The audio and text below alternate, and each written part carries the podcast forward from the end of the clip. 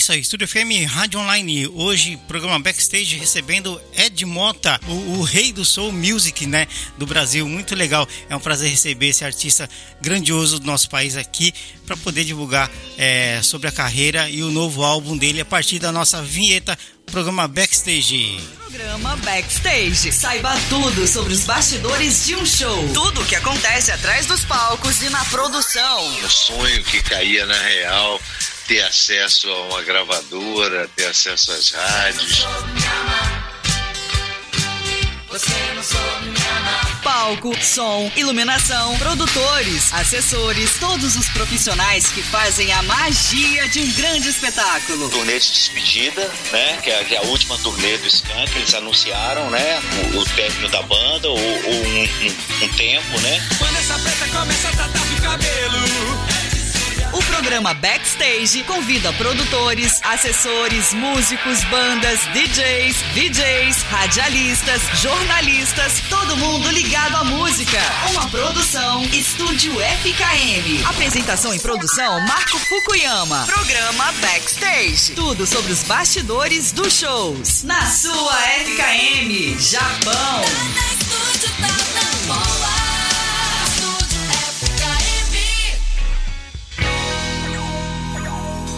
É, a partir de agora, Ed Mota aqui no programa Backstage, ao vivo, direto do Rio de Janeiro para o mundo, através da nossa transmissão online aqui na nossa rádio ao vivo. Alô, Ed, muito boa noite. Boa noite, tudo bem? Tudo beleza? Como é que tá você aí no Brasil? Agradeço primeiramente pela sua participação aqui no programa Backstage. É uma honra para nós poder divulgar o seu trabalho e a sua história musical para o mundo. Muito obrigado, Ed. Obrigado você, obrigado você. Também quero mandar um grande abraço também, até gaguejei agora, mandar um grande abraço para a Nina, que é assessora do Ed, que fez aí a ponte com a gente. Muito legal, viu, Nina? Muito obrigado pela sua ponte. E é isso aí. Ed, é, você está ao vivo através do programa Backstage. Para começar, é, você acabou de lançar o 14 álbum de sua carreira, Behind Tia Chronicles, né? E que é, em seu lançamento ultrapassou a marca dos 550 mil streams. Como que foi recebido pela crítica esse álbum? É, esse disco vem tendo uma recepção surpreendente no mundo todo. É, no Brasil, na Europa, no Japão, no caso, né? Eu tenho uma gravadora que me lança no Japão. Sim. Que é a é a P-Vine. Sim. A P-Vine de Tóquio, né? É, é, é, é, meu selo no Japão já desde 2013. Né? Legal. E eu sei que são 500 mil streams, no caso, só no Japão. no Brasil são. É, no Brasil tem 1 milhão e 200 streams e na Europa também 800 mil streams. Ou seja, tem quase tem quase 3 mil 3 mil streams agora. 3 total. milhões de streams. Sim. É 3 milhões de streams é isso é um sucesso total, né? Olha só, Ed, eu quero é. mandar um grande abraço e o nosso muito obrigado ao pessoal de São Paulo que está ouvindo a nossa entrevista, Rio de Janeiro, Distrito Federal, Maranhão, Minas Gerais, Sergipe, Bahia, Ceará e Santa Catarina. O pessoal está curtindo a nossa entrevista aí do Brasil e o pessoal aqui do Japão também, Maravilha. viu? Muita gente. Maravilha. Que legal, viu? Muito obrigado a todos. É, e qual a sensação é de, ter um projeto musical que foi sim aclamado em diversos países, como França, Alemanha, Reino Unido e também aqui no Japão, como você já falou, né? Sim. Ah, isso, poxa, é uma alegria. Já tem muito tempo que eu venho trabalhando minha carreira internacional em paralelo com minha carreira no Brasil.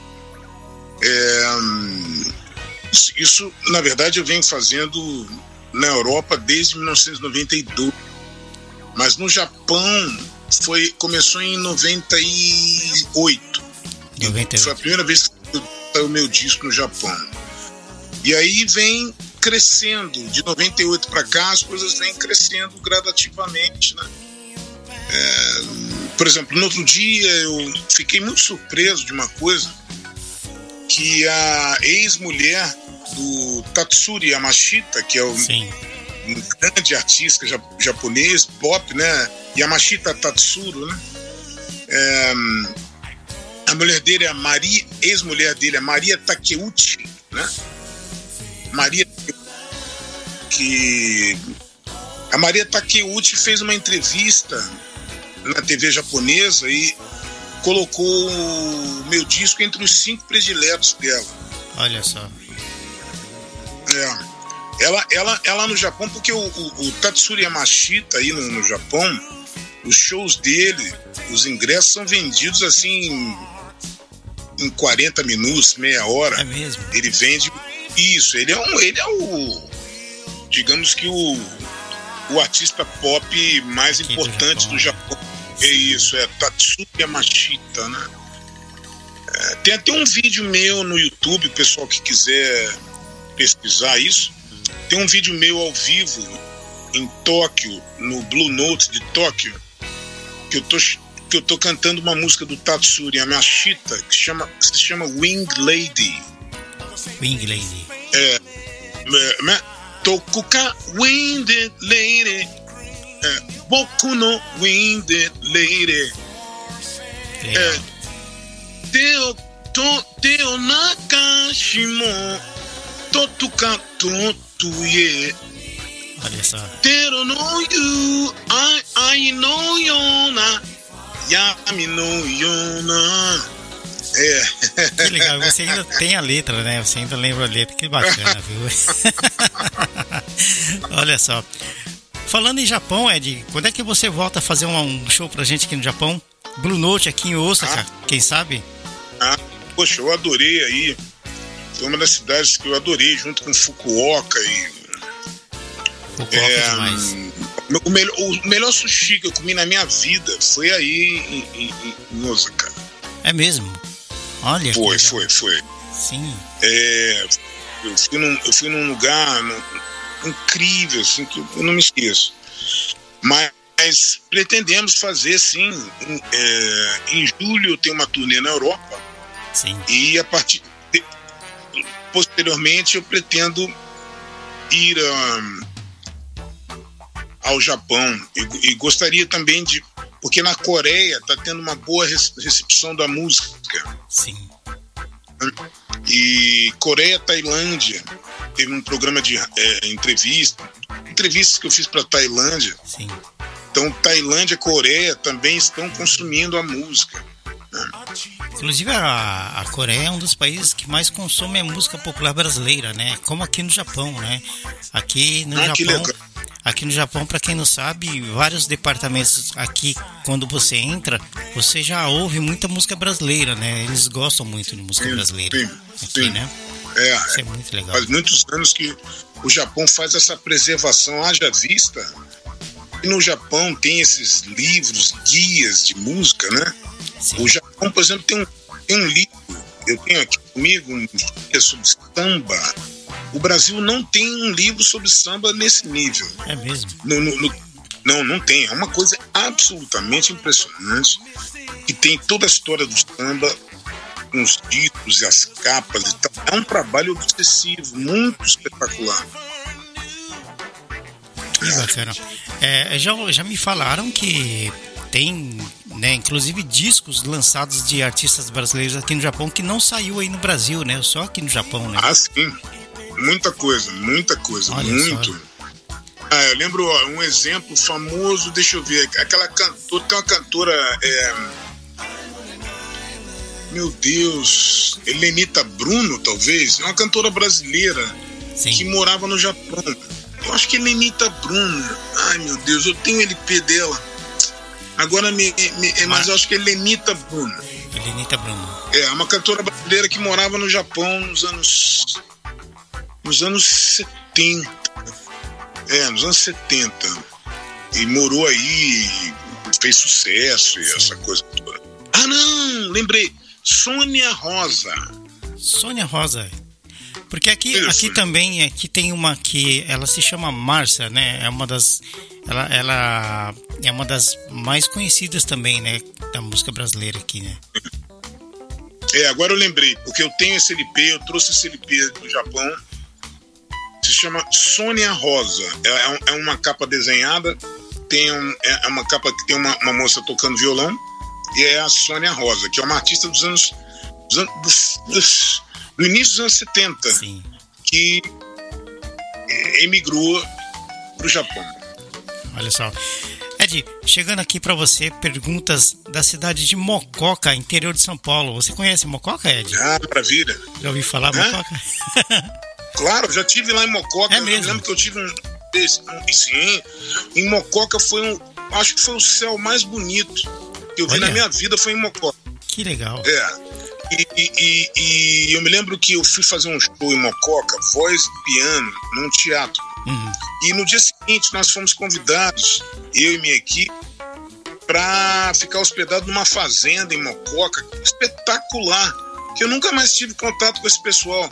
Era uma fazenda que eu me lembro que o cara fazia carne, carne na lata, ele tinha vários bichos soltos. E a gente ficou vendo nessa fazenda, ficou comendo, ele assou um leitão. Eu lembro de tudo. Que legal. Tudo, eu tenho uma memória assim de maluco, é. Então isso foi em Mococa, rapaz. Sabe em que ano? 1997. Eu lembro de tudo, cara. Foi em julho de 97. Nossa. Eu te juro. Eu te juro, sim, sim, sim, sim. Mococa é maravilhoso. Precisa voltar em Mococa, meu pessoal gosta de você. Pois é, sim, o Irã de sim. Mococa, São Paulo, pergunta pra você por que você não, não se apresenta em canais de TV aberta? Não, eu, a, a TV aberta, você depende de convites, né? Então, hum, saúde. Obrigado. o, o- o- a TV aberta, ela também se manteve um pouco mais fechada quando a minha música mudou um pouco. O Sim. estilo da minha música mudou um pouco, a minha música ficou. Ela é diferente da música que eu fazia quando, quando novinho, né? Sim. Então, hum, é esse motivo. Mas, não, eu tenho até eu tenho convites para fazer programas, eu estou esperando o momento certo. Né? Tem programas da, da Rede Globo, e tudo que me chamaram aqui, da Sim. Multishow e tudo mais. Né? Não sei se você conhece Multishow, essas coisas. Sim, você conhece? conheço. Sim, Ah, sim, sim, sim, sim, sim, sim. conheço sim. Que bacana. Né? Tá aí respondida a pergunta do Irã de Mococa, interior de São Paulo. Agora vem de Maceió, Alagoas, é, do Castor Daud. É, ele fala: sempre fui fã de rock progressivo e de fusion, né? jazz rock. Gosto do King Crimson, Yes, Genesis, Beck, entre outros. Quais são os teus prediletos no rock progressivo e no fusion, jazz rock? Ah, legal. Ele citou uma pessoa muito importante na minha vida, que é o Jeff Beck. Jeff, O- eu- Jeff eu- Beck. o- É, o Jeff Beck mudou minha vida, principalmente a fase fusion dele, o disco Wired e o Blow by Blow. Sim, Dois eu ouvi isso até furar quando garoto. Mas de fusion eu gosto de muita coisa, Return to Forever, Weather Report, é, poxa, Gary Burton, que é, o- na verdade, o grande pai do jazz fusion, jazz rock, é o Gary Burton, começa a partir do disco Duster, é um disco dos anos 60. É o Larry Coryell na guitarra. E da praia do progressivo, que é uma coisa que eu conhecia mais garoto, mais já conhecia do- da época do colégio, os colegas, eh, ouvindo disco no bairro. Eu, a minha predileta é Gênesis e o King. Crimson que eles é, eu adoro Gênesis, eu adoro, eu adoro King Crimson, eu adoro o Robert Fripp, é gênio o Robert Fripp. E gosto de Magma, tem uma banda francesa, Magma, é, progressiva. É, gosto do Soft Machine. né, é, Soft Machine é demais, viu? é, Soft Machine, né? Gosto do, do, do, do, do Premiata Forneirinha Marconi. Essa coisa toda, Yes, o, di- Close to the Edge do Yes é magnífico, né? São grandes bandas, né, do, do, do mundo do rock aí que o Castor é, citou, aliás, né, que o Ed acabou de falar aqui. E muito obrigado, Castor, pela sua pergunta aí pro Ed. É, você está ouvindo aí o programa Backstage hoje com Ed Mota ao vivo aqui. Ele está no Brasil, nós estamos no Japão via internet ao vivo para o mundo. Você está curtindo aí é, Ed Mota, um bate-papo muito bacana, ele falando da sua carreira e das suas músicas. Ed, de onde surgiu a ideia de criar um disco é, se baseando em séries e filmes de TV? Achei bacana. Ah, isso, isso assim, é, eu cresci vendo essas, porque isso no Brasil foi muito forte, né? Ah, essas séries de TV nos anos 70 e 80, eu cresci vendo isso com meu pai na TV. Sim. Né? Vendo Kojak, Bareta. Nossa, é... Bareta, quanto tempo não ouço falar? Bareta, Kojak, é Ilha da Fantasia, é, o Barnaby Jones, essa coisa toda, né? E eu era muito ligado nisso, desde garoto. Eu ficava acompanhando essas séries de séries policiais, né? Uhum. Então, é, isso se deve ao fato que cada letra desse disco que eu escrevi é uma história. É uma história parecida com uma série de TV dessas antigas. Sim entende? Elas é, é, são, é, cada uma tem uma história. Uma é a história de uma de uma doutora, uma cientista que é boicotada por uma família rica de uma cidade que tem que é dona de todos os hospitais da cidade. E essa família boicota essa médica e faz toda a cidade achar que ela é uma louca, mas na verdade era ela que cura as pessoas. Tem essa história que chama tá na música Off Good Strain Aí tem a história de um, de um jornalista é, na primeira música que ele, ele começou a vida dele como escritor, mas ele acaba trabalhando para máfia, ele começa a trabalhar para máfia e fica e vira um cara super sofisticado, que a vida dele muda e tal. Tem tudo, tem todas essas coisas. Aí tem, poxa, música sobre um convento que recebe comida por debaixo do castelo, por um, por um, por um rio. Que, rapaz, isso é tudo é, é, é coisa por eu ser um colecionador de filmes desde garoto e de filmes e de séries dessas séries. Aí nesse caso não é obrigatoriamente série de TV só, tem o cinema também sim, e sim, saiba você que tem muito do cinema japonês que eu adoro, né? Eu adoro. Por exemplo, o meu diretor de cinema favorito japonês é o Seijun Suzuki. Seijun Suzuki. O, aqui no Brasil, o, o Akira Kurosawa é o, é o nome mais conhecido. É mais é, eu, eu, me lembro e é, é, brilhante, né? Eu, eu fui ver, meu pai me levou para ver os Sete Samurais no cinema, mas, mas Seijun Suzuki é o que faz os filmes policiais sobre a Yakuza e tal. Sim. São espetaculares. É, sim, sim, sim. São, são muito os, bons. Os filmes que são os mais, né, relevantes aqui no Japão, né? Os filmes de sim, sim. da, da, da, da máfia japonesa, né? Isso, isso fez muito sucesso pra caramba, é. pra, quem, pra quem não sabe, aqui em Osaka tem as regiões, né? Aliás, né? As regiões que, que são as partes mais é, comandadas pela Yakuza, né? Pelas as máfias japonesas. E também Kobe, né? Onde tam, também estão centralizadas as, as, as equipes das máfias japonesas, né? Então... Opa, é. E aqui, aqui no é. Japão, é, é, por causa disso, é, muitas vezes é, a pessoa tem que saber né, por onde anda, principalmente na noite, porque né, não é brincadeira, né? A máfia é, Sim, é tem, complicado. Tem, eu lembro que em, em Osaka mesmo, e Tóquio, tem uns becos, né? Tem uns becos pequenininhos, né? Sim. Ruas micro. Sim. E fica esquisito ali dentro daquelas ruas, né? é verdade. A, o, o, ambiente muda, né? O ambiente Sim. dá uma mudada, Sim. né? É.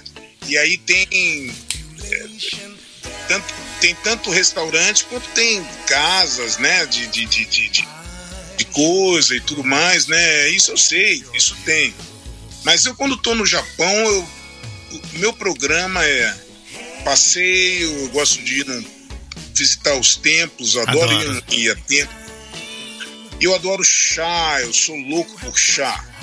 Sim. Então a primeira coisa que eu faço é, é beber um bom gyokuro, que é meu chá favorito do Japão. É o meu chá verde predileto, é o gyokuro, mais que o sencha. Depois do gyokuro, o sencha.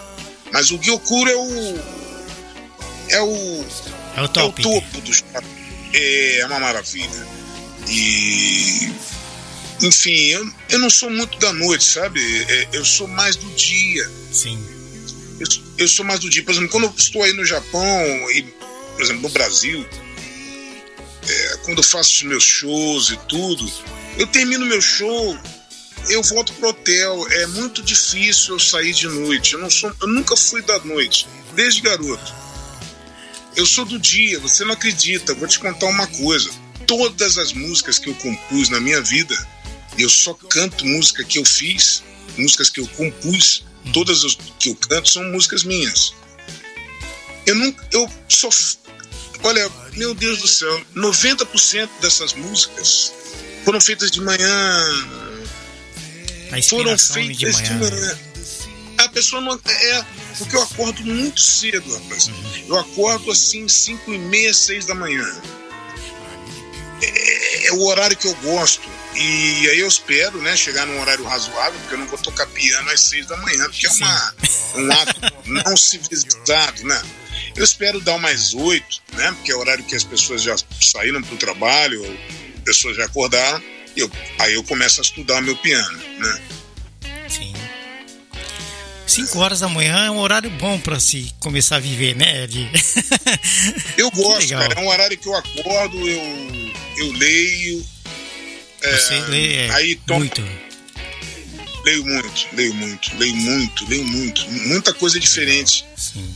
Vários assuntos e, e, e, muitos mangás, inclusive. Mangá. Man, man, é, mangá de. O, o, meu artista predileto de mangá é Osamu Tezuka. Olha só. O, é, e, o Osamu Tezuka teve no Brasil é, não lembro quando foi isso, acho que foi antes, sei lá que época foi isso. E ele tinha um trabalho que ele ia fazer junto ao Maurício de Souza, que faz a, a, Mônica, a Cebolinha, Sim.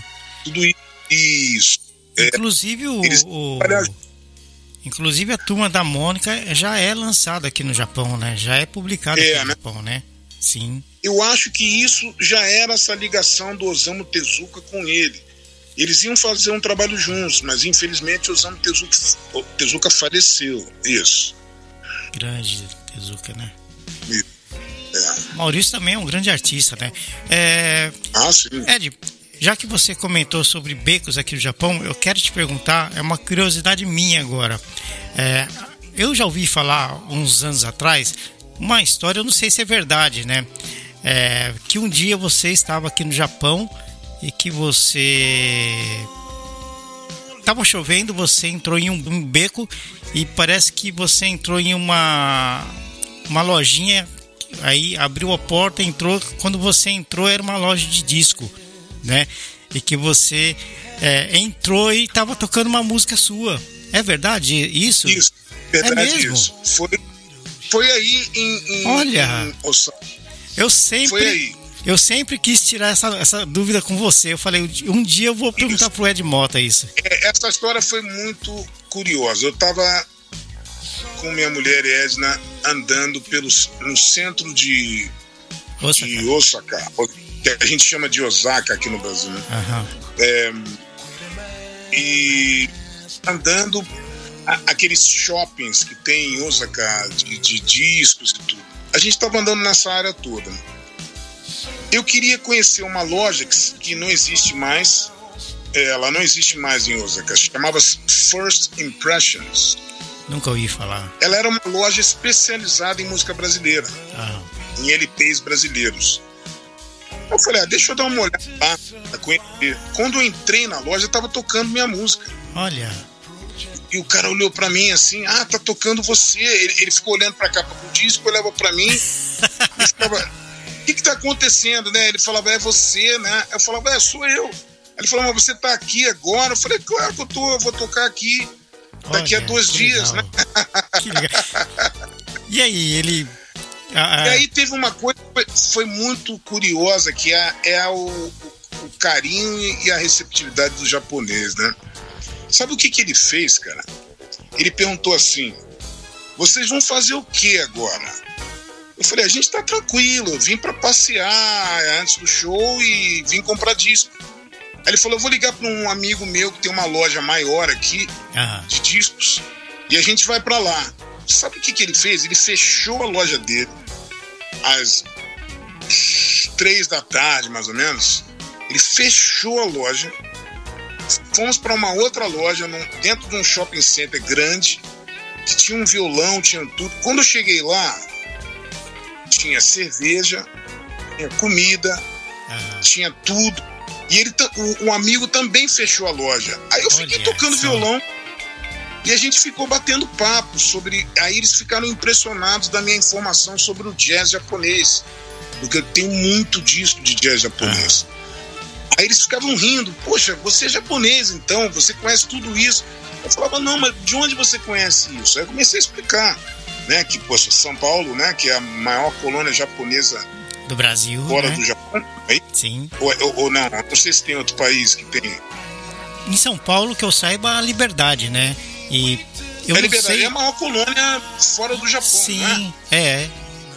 Em Liberdade. Então, Agora é, eu não sei se no Paraná também tem, né? Que parece que no Paraná, ah, no Paraná a, também a, tem, a, né? comunidade é descendente japonesa é grande também, né? É grande também, Sim. né? É, eu, eu, cara, eu comprei essas coisas de, de jazz, os primeiros japoneses, eu comprei em São Paulo. Né? Eu, eu fui aprendendo essas coisas em São Paulo, que assim como aprendi sobre, sei lá, Estúdio Ghibli, entende? Estúdio Ghibli Ghibli, né? Ghibli, estúdio Ghibli, né? Hayao Miyazaki, essa coisa toda.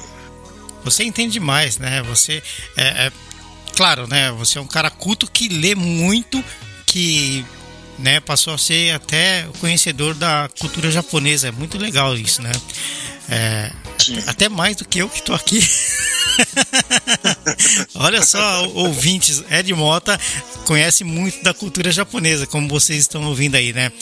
Que legal, viu? Ed Mota no programa Backstage aqui na Studio FKM. É... Agora voltando ao seu disco, Ed, como que foi a produção desse disco novo? É... Vocês trabalharam em estúdio? Como que, que foi toda a produção disso? É, isso esse disco é um disco. Foi o disco mais demorado da minha carreira. Eu é demorei mesmo? quase dois anos trabalhando nesse disco. E eu trabalhei nesse disco como se fosse um filme. Mais uma vez, a influência do cinema. Foi um trabalho obsessivo dentro do estúdio, muitas horas, muito detalhe, né? Sim. Que se reflete em cada em cada em cada notinha em cada em cada momento disco né sim quem que são os músicos que participaram nesse trabalho com você ah tem vários músicos importantes aqui do Brasil. Sei que sei que internacionais tem grandes nomes também né? Tem grandes nomes também. Aqui do Brasil o Alberto Continentino Sérgio Melo Miquel Lima que é o diretor musical e pianista. E tem músicos de todo mundo, tem músicos da, da, da de Los Angeles, tem, tem os, os, os, os, backing vocals, que tem a Paulette McWilliams, que ela trabalhava com Michael Jackson. Essa é fora de sério, né? É, e, e, e, ela participou, e o irmão do James Ingram, é, cantor, e, e, e, também uma orquestra de Praga, na, na República Tcheca, participou do disco e metais também foram gravados em Detroit. Então, metais Legal. em Detroit, vocal na Califórnia, cordas na, em Praga e a base dos instrumentos todas aqui do Rio de Janeiro. Então, foi um passeio turístico. Nossa. Mas que, que não é uma miscelânea, é um passeio turístico que tem um fio condutor, que é a minha música, é o Sim. meu conceito, é a minha forma de, de ver a vida e a música, né? E isso isso está ali de uma forma íntegra, né? É, com a colaboração de todos esses músicos brilhantes. E muitas coisas vocês acabaram, lógico, eu acho que fazendo remotamente também, né?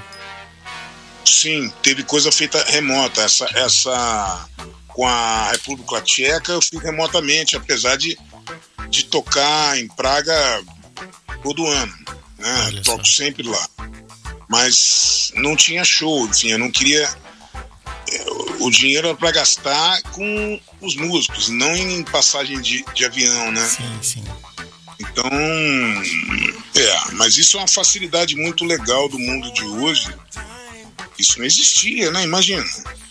Você poder gravar com tantas pessoas em vários lugares do mundo, por exemplo, tem uma orquestra que vai, gravou hoje em Tóquio e amanhã de manhã esse áudio tá todo no meu e-mail. Maravilha, né? né? Isso é incrível, pô. Olha, tem uma coisa que, que foi inventada. Como eu tenho 52 anos, eu, enfim, eu não sou jovem, mas, mas não, não tô velhinho, tô coroa. Estamos. Então, assim. Estamos. Então tem, coisa, é, tem coisas que a gente nem acredita que existe, cara. Por exemplo, o Michel Lima, né, que é o diretor musical, que é o meu braço direito, ele é bem mais jovem que eu. E, consequentemente, ele tem toda essa informação dessa tecnologia que está acontecendo agora, né? Sim. No meio da gravação, teve uma música que eu falei assim: puxa vida, será que vai precisar regravar o piano dessa música? Porque tem uma nota só que eu não estou gostando. Uma mísera nota. Aí ele falou: Não, Ed, tem um, um aparelho hoje que você tem que comprar. Custa 800 dólares. Mas entra no computador e tal. Ele vai lá e corrige só essa nota. Eu falei: Não corrige. Mentira isso não existe. Eu falei, não, isso não existe, isso não é existe. É tecnologia. Isso é mentira. É, tipo fazer um desenho no céu, sei lá. Eu falei, não, não tem como. Rapaz, quando foi feito, eu até brinquei com ele, falei, rapaz, se tivesse só eu e você no estúdio, eu ia morrer de medo, tá? Eu falei, porque parece, parece até um filme de terror, cara. Eu falei, eu não fico sozinho no estúdio com uma Eu falei, bota mais gente aqui no estúdio. Eu, eu fiquei com medo. Eu falei, nossa senhora, mas muda a nota assim. Aí ele fez uma brincadeira comigo fizeram uma gozação no estúdio antes de eu chegar. Pegaram minha voz e passaram por esse aparelho e trocaram as notas todas, né? Olha. Aí quando eu, che... eu apertei o play, eu falei, mas o que está acontecendo? Eu não cantei dessa forma. É, eu, eles fizeram essa, essa brincadeira comigo, né? Eu falei, eu não cantei dessa forma, Jesus. Ah, não, mas isso é o aparelho. Eu falei, ah, rapaz, mas o negócio muda assim. Quer dizer, a tecnologia ela está num lugar muito avançado que, por exemplo, para um cara já da minha idade, de 52 anos, eu não tenho o domínio desses assuntos todos de agora. Uhum. Então eu preciso de, de, colaboradores que me tragam essa informação Sim. moderna. Entende? Porque para mim eu tô aqui compondo no meu piano ainda, mas isso não é mais o suficiente no mundo de hoje, não. Né? Você precisa entender. Né? Exatamente, porque imagina se eu tivesse que regravar o meu piano, sabe? Microfonar tudo de novo, fazer tudo de novo. Não, era, é um aparelhinho que o cara vai lá e faz assim, pleft, e muda e mete a nota. Ai, meu Deus do céu. É muito engraçado, né? Quer dizer, eu, eu te confesso que é maravilhoso, é uma facilidade e tudo, mas, poxa vida, quem começou a gravar nos anos 80, como eu, a gente acha um pouco engraçado, cara, porque a gente gravava numa fita, Sim. né? Numa fita. Então, não tinha esse negócio de. Já uma coisa que hoje é, que hoje não existe, que hoje. Hoje, quando você vai gravar isso, são canais infinitos. São canais infinitos. Você pode botar um bilhão de instrumentos tocando. Antigamente, você tinha um gravador com 24 canais. Você tinha 24 coisas para colocar. Não tinha jeito, tinha 24 coisas para colocar. Acima disso, eu não tinha como colocar mais nada. Hoje é infinito. Isso, agora é infinito, agora é um negócio de maluco. né? Eu, eu, mesmo fico assim, ah tá, agora grava. Eu vou gravar um piano, agora eu vou gravar um segundo piano em cima desse, e ainda vou botar um piano no agudo só com essas notinhas. Quer dizer, a gente vai. A gente começa a, a sofisticar, né? E como muita gente brinca, falar, ah, vocês estão rodando lâmpada, né? Não, mas não é rodando lâmpada. É uma questão de fazer uso da tecnologia sim. a nosso favor, claro. né? Sim, sim. Hoje, com, inclusive com softwares né, de, de edição, né, você tem aí vários recursos né, para fazer isso aí. Então são infinitamente. Tudo. Né? Nossa, isso é, avançou muito isso, meu Deus. Com certeza. Avançou muito. É, com sim. certeza. Inclusive para nós que faz rádio, tem um, um aparelho da Yamaha que você liga aqui e eu, do jeito que eu tô falando com você aqui, você aperta o botão ali e a minha voz muda, né? Totalmente. Né? Então são equipamentos bem bacanas, né? Para é, você trabalhar. É né? incrível, é incrível. É, é isso aí. Ed, pergunta chegando de Belo Horizonte, Minas Gerais. Você gosta de queijo também, né? Você gosta de vinho, você gosta de queijo, né? Adoro queijo. eu, eu, não deveria gostar, mas eu adoro. É mesmo, né? Olha aí. Pergunta chegando de Belo Horizonte, Minas Gerais. Thaís Moran pergunta para você: a influência do tio Tim Maia foi forte para decidir a carreira na música? Não, eu já, eu já adorava música, né? Com, antes de, de, quer dizer, o Tim Maia é irmão da minha mãe, né? Sim. É, é o caçula, é o mais novo, né? E, e claro que isso tinha também uma, uma música em casa mas nunca tive ajuda do Tim Maia, nada, muito pelo contrário. É, é, é, então, assim, não, não, não, tinha nada disso, que ele sempre foi muito ciumento e tal. Mas eu me orgulho, né, de, de, de ser parente do Tim um grande artista. É, porque muita gente também, acredito eu, que deve imaginar isso, né? deve, né, pelo, pelo tio, Sim. que é música e tal, né? Com certeza muitas Sim. pessoas devem imaginar isso, né? Claro, claro, claro. Tá aí, respondida a sua pergunta, Thaís. Muito obrigado, de Belo Horizonte, Minas Gerais. Agora, Fábio Bianchi Vargas, também de BH. Olha só, pergunta para você: quem é Manuel? o, o Manuel é brasileiro trabalhador que acorda cedo, né, e que está ali dia a dia lutando pela sua sobrevivência, né? Esse é o Manuel. A cada Ia dia, pro né? trabalho né? cantado às seis da manhã, né? Sim. É, é, é, é, enfim, isso fala da vida do trabalhador brasileiro. Com certeza. E aqui também, né, tem, né, é de que levantam é, cedo, claro. que vão batalhar, no né? mundo todo, né? tem, tem como, vários né? manuais, claro. Claro, claro, claro, claro, claro. É isso aí, respondido aí, viu, Fábio? Olha só, Ed, mandando abraço pro pessoal de São Paulo, Distrito Federal, Honda Sinon TAF, é, Inglaterra, né? É, Maranhão, Rio de Janeiro, Minas Gerais, Sergipe, Rio Grande do Sul, Ceará, é, província de São José, né? Osaka, Alagoas, Paraná, Santa Catarina, Bahia e Los Rios. Pessoal ouvindo a nossa Los entrevista Rios. aí em vários países, viu, Ed? Muito obrigado, pessoal aí Maravilha. que tá curtindo, né? É, agora, Ed, lá no seu no comecinho da sua jornada musical, você estava no caminho do rock, sei disso. Como que foi que você resolveu ingressar no estilo soul? Olha, isso foi. tem a ver com a pergunta do ouvinte que perguntou do Jeff Beck, né?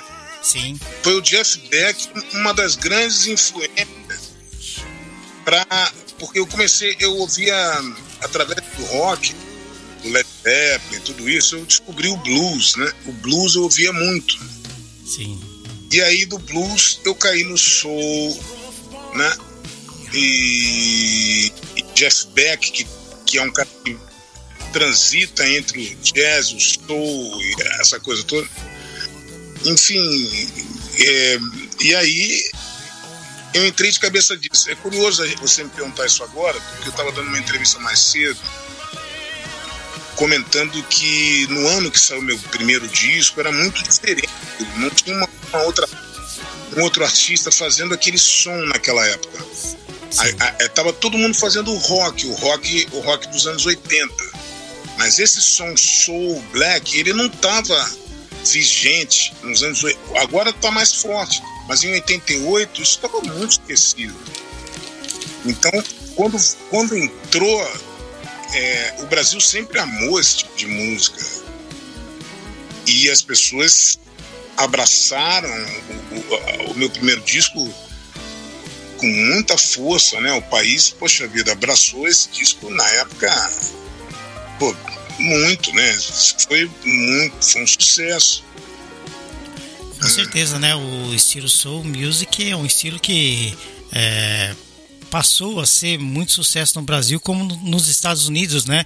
Na tem aquele o programa Soul Train, né? Nos Estados Unidos que eu gosto demais, né? É, e, lindo. Inclusive, programa que já participou vários artistas, como é, é, Marvin Gaye, né? Um dos artistas que eu mais adorava, né? Adorava, não, adora até hoje, né? Marvin Gaye, né? Sim. E sim, sim, sim. é um dos estilos mais tocados no mundo, né? Que legal, viu? É... Agora, aqui, é, na nossa pergunta, né? É já por volta dos anos 80, juntamente com o guitarrista Luiz Fernando Comprido, vocês formaram o Expresso Realengo, logo batizado como Conexão Japiri, com quem gravou em 88. Como que foi essa fase da sua vida? Olha, Conexão Japeri, há muito tempo eu não ouço falar né, dessa banda. Eu ouvia muito no rádio, né? É, isso já tem quase 40 anos, né? Sim é, é, é, já tem bastante tempo. O,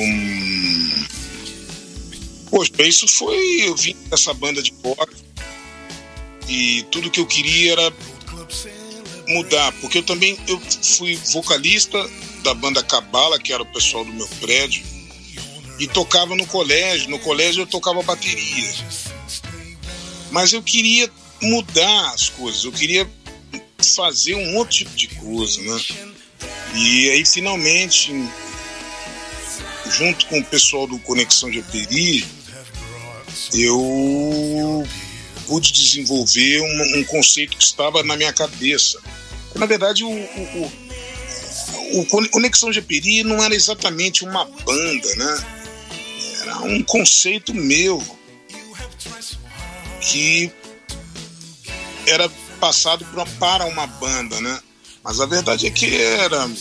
Isso que era Ed Mota e o Conexão Peri, né? Porque a maioria das músicas eram minhas, a, o conceito, a ideia toda era meu, né? A, daquilo, do, do, de onde veio aquilo, né? E os músicos que formavam essa banda com você, você tem ideia por onde andam? Eles têm outras bandas? Ah, sim. O, o, o Luiz Fernando Cumprido, a gente é amigo até hoje. A gente se fala até hoje. Ele agora está morando em Petrópolis. E a gente é amigo até hoje. A gente tem contato para sempre, assim. É uma amizade que, que ficou, assim, claro. Maravilha. É isso aí. Ed Mota, grande artista aqui no programa Backstage. É sempre um prazer poder receber os nossos artistas aqui no Japão através da nossa transmissão ao vivo para o mundo via internet. Você que está ouvindo aí, né? Toda terça-feira temos um convidado, né? Diferente aqui no programa Backstage. Olha só, Ed, é... e vem cá. Você tem outras especialidades também, né? Além da música, como já falamos, é... você gosta de filmes, séries também é um expert sobre vinhos, chá, você já falou, e cerveja também, né? Inclusive tem duas perguntas para você aqui, também do Rio Grande do Sul, né? É, Ted Justus, Ted Justo, aliás, de Porto Alegre, pergunta para você: qual vinho que você mais gosta? o vinho que eu mais gosto são os vinhos da região da Borgonha, na França, brancos e tintos da Borgonha, né? a região toda da Borgonha. É, isso é o que eu mais amo no vinho. Olha aí, tá respondido, viu, Ted? Muito obrigado pela sua participação. Agora, doutor Simon, da rádio Equipe de Sapucaia do Sul Esteio, também Rio Grande do Sul. Qual o varietal tinto que você indica para ouvir uma player de Ed Mota? Olha aí, doutor. Ah, então eu vou ser tendencioso mais uma vez. Eu acho que é a Pinot Noir. Olha aí. É a, é a Pinot, Pinot Noir. Que demais, viu? Respondida a pergunta, doutor Simon, da Rádio Equipe de Sapucaia do Sul, aí para você. É, Ed, é, Agora falando em mídias, na sua opinião, é, por que você acha que o disco de vinil é melhor? Você tem uma coleção imensa, ah, né? Não, mas não, eu, eu, eu hoje não penso mais assim. Eu acho que é o, o, o vinil. Ele. O vinil é uma, é uma peça, é uma obra, né? Sim. É uma coisa que é diferente da música digital, porque você pode tocar é como um livro. É como o livro que você lê no digital e o livro que você tem na sua mão e bota na estante. Eu acho que não tem desvalor nenhum na música digital hoje. Antigamente, porque melhorou muito, melhorou muito a qualidade do áudio digital né, nesses streamings, Kobus. O Kobus, se não me engano, não existe no Japão, mas o Tidal existe. No, no Japão tem Tidal. Né? So, esses são os sistemas com, com, a, com áudio de alta qualidade. Né? Sim. Os outros são muito legais, mas a, o, o, áudio não é em alta qualidade. E, esses são os que usam de al, alta qualidade de áudio. É, isso, poxa vida, é, isso é tão bom quanto o vinil, né? E tem um som tão preciso quanto o vinil o vinil mais mecânico, né? Uma coisa é, artesanal quase a forma, até a forma de ouvir, né? Que temos que tirar do papel, tem todo, é como se fosse um ritual, né? Então eu acho que é, é como se fosse um bom vinho, um charuto, uma coisa, é um ritual que você senta, fuma um charuto e aquilo tem um tempo, é, é, é, é eu acredito na isso é uma poesia de vida, na verdade. Sabe, a poesia da vida, a poesia do vinil é linda. A, a poesia da vida, que a vida, né, do uso da vida. Sim. Como você pode aproveitar a vida entre tantas coisas que a vida tem, né? Você tem ideia de da sua coleção total de, de vinil que você tem? Ah, eu tenho quase 20 mil discos. 20 mil? É uma biblioteca de vinil, né? É uma biblioteca de vinil, Caraca. é. Nossa. Acredito que você deve ter discos aí que nem, nem em rádio tem no Brasil, né? Ah, sim, muita coisa não. E tipo, algumas rádios me presentearam com muitos discos. Quando entrou a era do CD, todo ah. mundo se desfez do vinil. O vinil, olha, em muita cidade do interior do Brasil, nos anos 90, o LP era vendido a quilo. A quilo. Quilo. A pessoa falava, quer 20 quilos de LP? E, e eu tô falando sério. E aí eu, eu comprei muito disco raro assim. Né? Porque os discos raros estão na cidade interior. Né? O, a capital é o que a gente brinca, a gente chama é, os colecionadores, né? As ratazanas todas já estão em cima de tudo, né? é, nas capitais são, é legal, mas é chato, porque poxa, dá briga e tudo, sabe? Nas feiras. Eu não vou mais nas feiras, porque em feira de disco dá briga e tudo, sabe? E no interior do Brasil, quando eu viajo, por exemplo, em Mococa mesmo, eu comprei disco. É Só que eu vou ser bem, eu vou ser super sincero com você.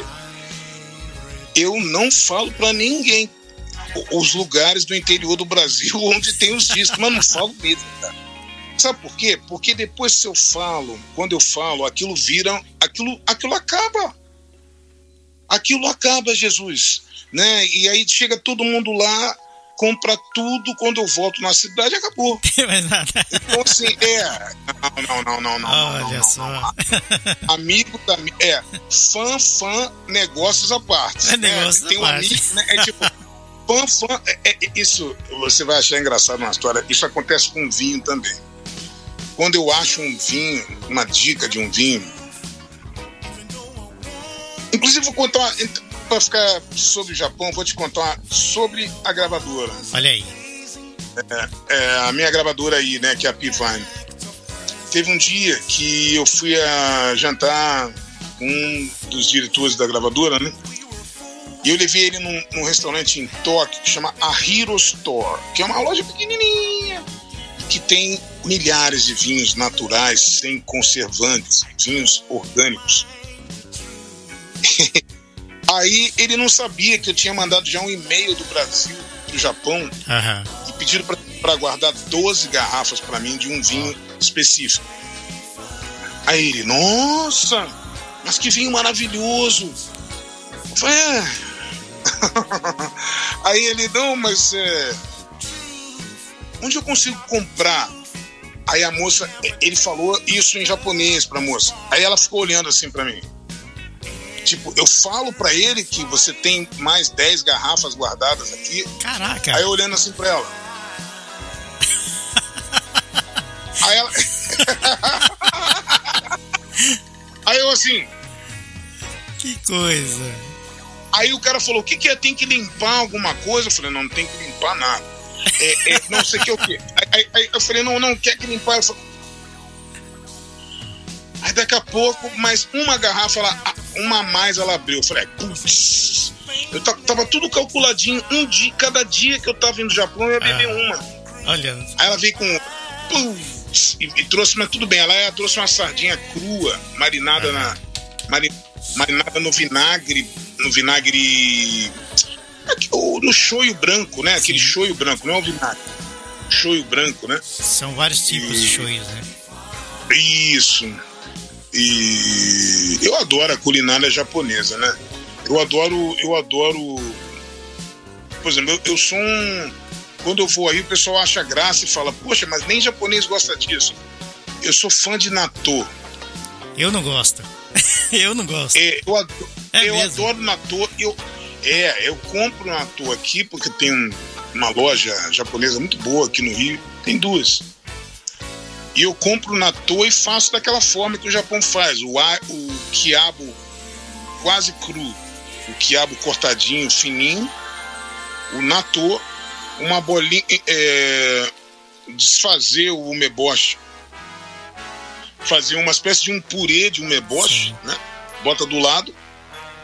E dizem que isso é quase uma transfusão de sangue, né? O, o natô. Porque ele limpa o sangue, não sei o quê. Agora, meu Deus do céu, eu como natô, mas eu também como leitão.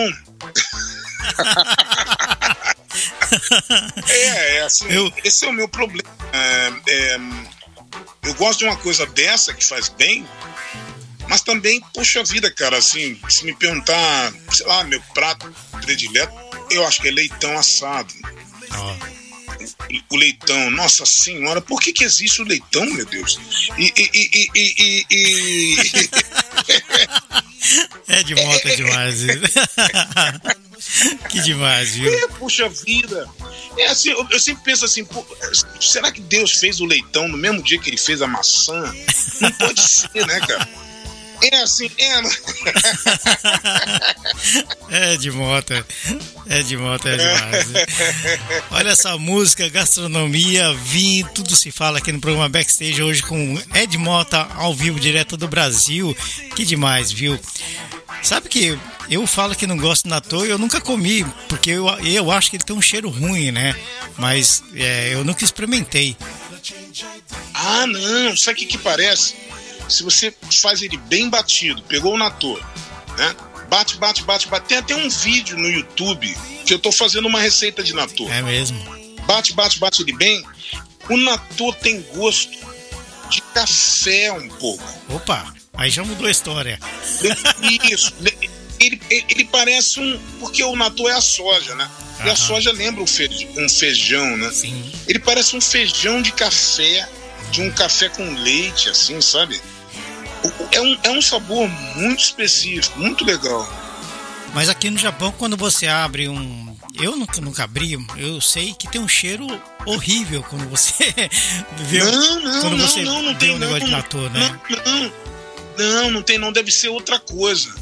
Porque o natô, fermentado de soja, quando você abre, ele tem cheiro tranquilo. O que as pessoas reclamam no Japão é da textura gosmenta dele. Isso. E que fica mais gosmento ainda com o quiabo. Nossa, Né? Mas, complicou mas, mas é uma delícia. É. é bom de comer com arroz, rapaz. Você bota um arroz, o arroz japonês embaixo, e aí joga esse quiabo com natô em cima. Rapaz, no Japão, isso é servido de pouquinho. Em casa, que ninguém tá vendo, cara, eu faço um. Parece uma salada, um negócio enorme. Um monte de arroz embaixo, tá? Ninguém tá vendo, né? E aí, como eu e minha mulher aqui, a gente, nossa senhora. Olha só. Eu vou É, seguir, eu vou é- seguir as dicas do, do Ed Mota, viu? Eu vou tentar experimentar o natô. Vou tentar. É gostoso. Sabe com o que que é gostoso também o natô? Com o torô, que é a barriga do atum. Do né? atum, isso. Isso, quando tá misturadinho com o torô, nossa, é uma delícia, cara. É uma coisa de louco. Nossa. Agora, me deu, agora conversando contigo, me deu uma vontade de comer isso. Eu não tenho É natô mesmo? aqui. É, mas amanhã eu vou comprar. Amanhã eu vou comprar. É. Eu vou, eu vou te mandar por e-mail. O ator na. Não pode, não pode, não pode. É. Ei, Ed Mota é demais, viu? Super bacana, viu? É demais. Ed Mota aqui no programa Backstage com a gente batendo um papo aqui. Ed, agora, por que que você mais grava em inglês do que em português? A maioria das suas canções são em inglês, né? As recentes, né? Os, os, deixa eu ver. Os três discos recentes são em inglês. Sim. mas gravei muito em português minha vida inteira. É, a escolha do inglês é estética, não é em busca de um público maior, nada disso. É uma escolha estética, porque eu cresci ouvindo música norte-americana e eu, e eu aprendi a cantar com eles. Legal. Eu aprendi a cantar ouvindo americano cantar, né? Com certeza, né? Então faz Tem uma influência muito É, grande, né? Muito, muito, muito, muito, muito. Então é natural, não é falso isso, né? Sim. Legal. É, é uma coisa assim que não, que não é uma. ah, Eu tô querendo um público maior, eu tô querendo nada, nada disso, sabe? É um. É a música, é a música, é a música por ela, por ela mesma, sabe? Cada um tem seu estilo, né? Cada um tem seu jeito de fazer a É, música. né? cada um tem sua coisa, né? Sua, sua, sua forma de comunicar com música, né? Com certeza. É, chegando agora aqui através do Instagram, Edu Batistel pediu para você mandar um grande abraço para o pai, que também é Batistel, lá do Paraná. Ah, um, um abração para a família Batistel, do Paraná. É isso aí. Muito obrigado, Edu, pela participação aqui através do Instagram, viu? Agora, Ed, gostaria que você falasse como compôs a canção Safely Far, que faz parte do álbum Behind Tia Chronicles. É uma música que está bem divulgada aí na- nas mídias, né? Isso. Ela é a música mais dançante desse novo disco, né? Ela é uma música bem dançante. Tava tocando bem aí no Japão. Tem um programa chamado The Night. The Night. No Japão, ela tocou bem aí. É, Safely Far. Demais, é uma música muito legal. Inclusive, é, nós tocamos várias vezes aqui também durante a semana, viu? Aqui no Japão. Programa Backstage, Ed Mota hoje, direto do Brasil para a Estúdio FKM. Ed, eu quero agradecer demais a sua participação aqui no Backstage, né? E como eu digo para todos os, os nossos entrevistados, a Rádio Estúdio FKM é a rádio do artista brasileiro aqui no Japão. E a rádio também é sua. Você divulga o seu trabalho aqui quando quiser. Lançamento, o que você quiser divulgar, nós estamos aqui para isso, viu? Muito obrigado pela sua participação, né?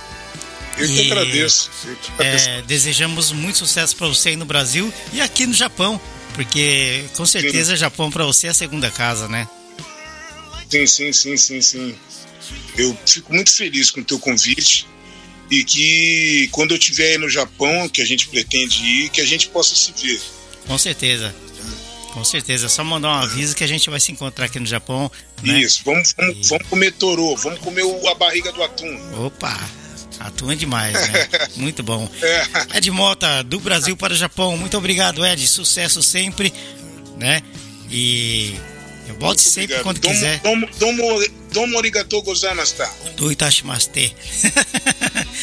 é isso aí. Conhecedor dos vinhos, conhecedor é, dos discos e da cultura japonesa também. Tchau, tchau. Até a próxima semana com mais um super entrevistado. Programa Backstage. Saiba tudo sobre os bastidores de um show. Tudo o que acontece atrás dos palcos e na produção. O sonho que caía na real ter acesso a uma gravadora, ter acesso às rádios. Palco, som, iluminação, produtores, assessores, todos os profissionais que fazem a magia de um grande espetáculo. Turnê de despedida, né? Que é, que é a última turnê do Skank, eles anunciaram, né? O, o término da banda, ou, ou um, um, um, tempo, né? Quando essa preta começa a tratar do cabelo.